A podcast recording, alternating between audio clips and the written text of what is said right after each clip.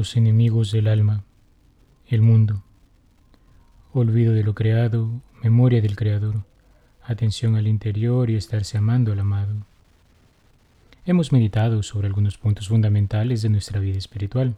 Ahora bien, habiendo reconocido el fin de nuestra vida, la fuente de esta en la Trinidad Santísima, el medio en la configuración con Cristo, y los auxilios que nos presenta nuestra buena Madre, la Santísima Virgen María, y nuestra Madre Maestra, la Santa Iglesia de Dios, y habiendo profundizado en la dinámica que se establece entre pecado y la gracia del Señor, ahora damos un paso ulterior a reconocer nuestra vida espiritual como un verdadero combate.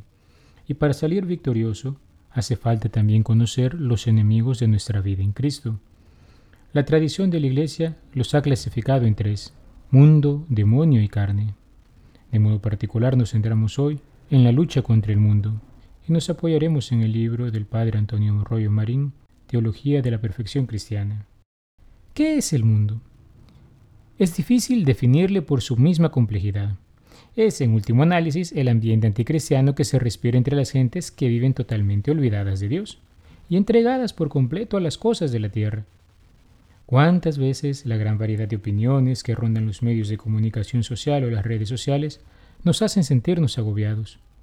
¿Cuántas veces Incluso en nuestras comunidades o familias, escuchamos o vemos actitudes de un evangelio vivido en medias. ¿Cuántas veces escuchamos la famosa frase, yo soy cristiano o yo soy católico, pero no estoy de acuerdo con la iglesia en esto? Haciendo parecer como si la fe fuese una cosa enteramente subjetiva. Este ambiente malsano que caracteriza el mundo se constituye y se manifiesta en cuatro formas principales. Primero, falsas máximas las cuales se encuentran en directa oposición a las del Evangelio. El mundo exalta las riquezas, los placeres, la violencia, el fraude y el engaño, puestos al servicio del propio egoísmo, la libertad omnímoda para entregarse a toda clase de excesos y pecados. Somos jóvenes, hay que disfrutar de la vida, dice. Dios es muy bueno y comprensivo. ¿Por qué no divertirnos un poco? No nos va a condenar seguramente por eso. Hay que ganar dinero sea como sea. Lo principal de todo es la salud, la vida larga y el dinero. Comer bien, vestirse bien, divertirse mucho, es ahí lo que hay que procurar. Viajar y viajar. Estas son algunas de las máximas consagradas por el mundo y a las cuales rinde culto y vasallaje.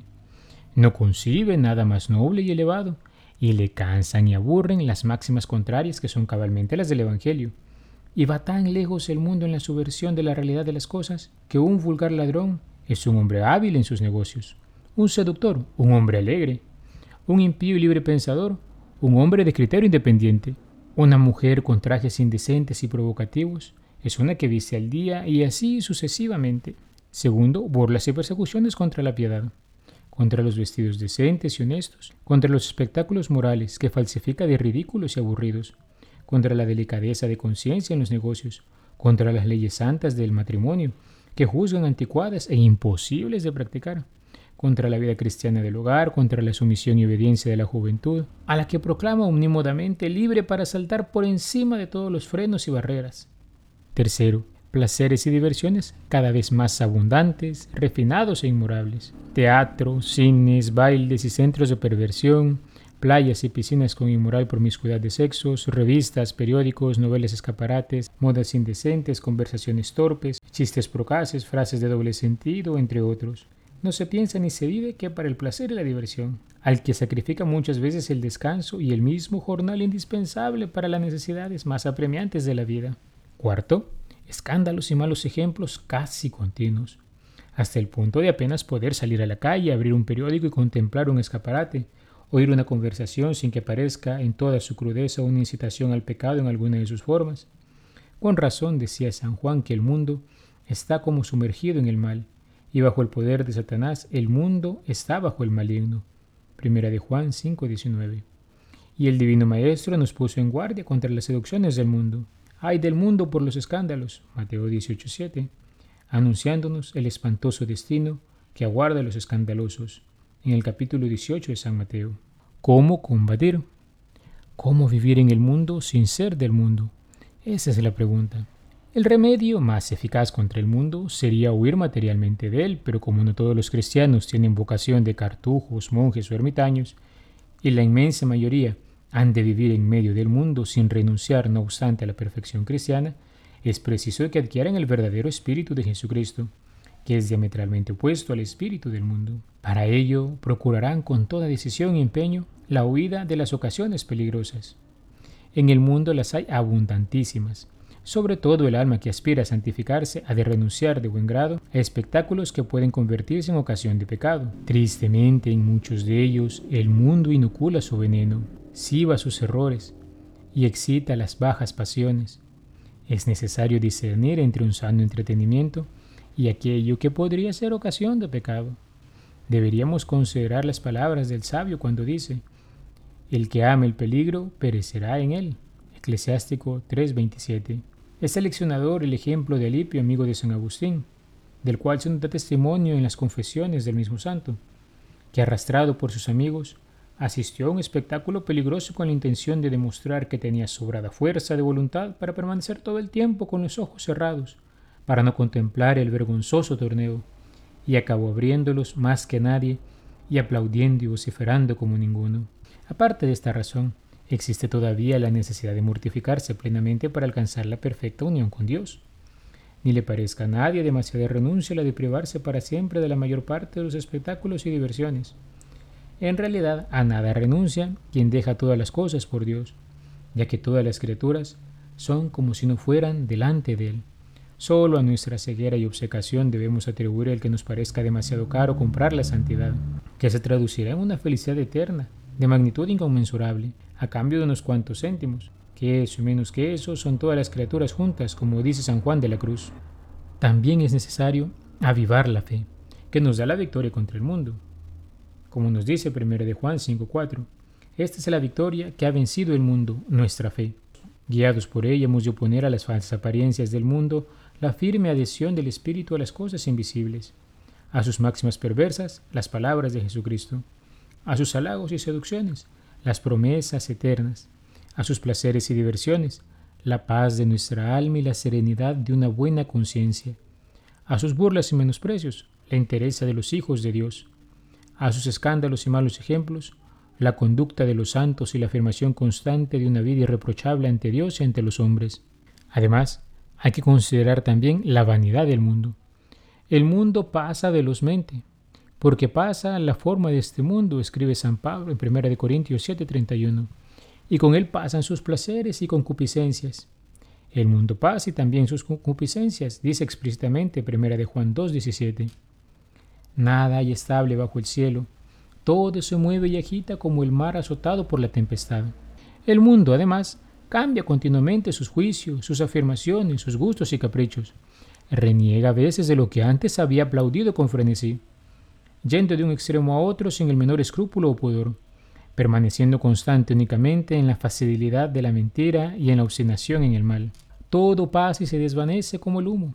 Únicamente Dios no se muda, como decía Santa Teresa, y justamente con Él permanecen para siempre su verdad. Y justamente con Él permanecen para siempre su verdad, como dice el Salmo 116, versículo 2. Su palabra, primera de Pedro 1, 25 su justicia, Salmo 110.3, y el que cumple su divina voluntad, 1 de Juan 2.17. Se hace necesario también pisotear el respeto humano. La atención al que dirán es una de las actitudes más viles e indignas de un cristiano y una de las más injuriosas contra Dios. Para no disgustar a cuatro gusanillos indecentes que viven en pecado mortal, se conculca la ley de Dios y se siente rubor de mostrarse discípulo de Jesucristo. El Divino Maestro nos advierte claramente en el Evangelio que negará delante de su Padre Celestial a todo aquel que le hubiere negado delante de los hombres. Mateo 10:33.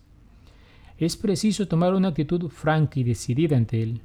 El que no está conmigo está contra mí, dice en Mateo 12:30. Y San Pablo afirma de sí mismo que no sería discípulo de Jesucristo si buscase agradar a los hombres. Gálatas 1:10. El cristiano que quiera santificarse ha de prescindir en absoluto de lo que el mundo pueda decir o pensar, aunque le chille el mundo entero y le llene de burlas y menosprecios. Ha de seguir adelante con inquebrantable energía y decisión. Es mejor adoptar desde el primer momento una actitud del todo clara e inequívoca para que nadie le quepa la menor duda sobre nuestros verdaderos propósitos e intenciones. el mundo nos odiará y perseguirá, nos lo advirtió el Divino Maestro, Juan 15, 18 al 20. Pero si encuentra en nosotros una actitud decidida e inquebrantable, acabará dejándonos en paz, dando por perdida la partida. Solo contra los cobardes que vacilan vuelve una y otra vez a la carga para arrastrarlos nuevamente a sus filas. El mejor medio de vencer el mundo es no ceder un solo paso firmando con fuerza nuestra personalidad en una actitud decidida, clara e inquebrantable de renunciar para siempre a sus máximas y vanidades. Claro está, esto no significa que vamos a chocar con todo el que se nos ponga enfrente, simplemente hemos de mantenernos firmes en las convicciones de nuestra fe. Frente a las tentaciones del mundo, la palabra de Dios resplandece como un faro y nos arroja una luz admirable, la luz de Cristo que disipa toda tiniebla. La primera carta de San Juan nos invita a estar vigilantes, a no dejarnos llevar por las falsedades en la vivencia de nuestra fe, puesto que existen numerosas maneras en que un cristiano puede desviarse, particularmente cuando quiere hacer la vida cristiana a su manera, y se olvida que en primer lugar se es discípulo. San Juan nos da la pauta para discernir el buen espíritu del malo, la humanidad de Cristo. Nos dice, todo aquel que reconoce a Jesucristo, palabra de Dios, hecha hombre, es de Dios. Hoy en día hay diversos modos en que nos vemos tentados a negar la humanidad de Cristo, al querer reducirlo en una teoría sin fundamento en la realidad, al dejar la fe un mero moralismo que no implica una relación personal con Él, o incluso al querer reducir nuestra relación con Él al sentimentalismo que no profundiza en su verdad, al rechazar el valor de redentor del sufrimiento, negando la cruz, etc. El Señor Jesús, nacido en Belén, en nuestra carne mortal, que se manifestó a los magos de Oriente, que predicó la verdad del Evangelio andando por diversos pueblos y ciudades, que sufrió la pasión, que murió en el Calvario y que resucitó al tercer día, se nos muestra encarnado. Él no es simplemente un gurú, un fiscalizador moral o una canción bonita. No es una moda pasajera. Es el Dios vivo y verdadero que nos ama y por amor entró en la historia de la humanidad para poder entrar en la historia de cada uno de nosotros y transformarla desde dentro, dándonos a conocer quién es Él y quiénes somos nosotros según su plan de salvación. Concluyo finalmente, queridos hermanos, con unas palabras de un antiguo escritor eclesiástico llamado Ecumenio, comentando la primera carta de San Juan. Escribía, La confesión de la venida de Cristo en la carne no se hace con la lengua, sino con los hechos. ¿Cómo? Pablo dice, llevando siempre la muerte de Jesús en el cuerpo, para que también la vida de Jesús se haga evidente en nuestro cuerpo, segunda de Corintios 4:10. En efecto, el que tiene a Jesús activo en su interior y ha muerto para el mundo, y ya no vive para el mundo, sino para Cristo, y lleva éste no solo en la carne de Cristo, sino también en la suya propia, éste es ciertamente de Dios. He sido el Padre Juan Carlos Cuellar, desde la parroquia Santa Alicia en Altavista. Que Dios te bendiga. Alabado sea Jesucristo, por siempre sea alabado.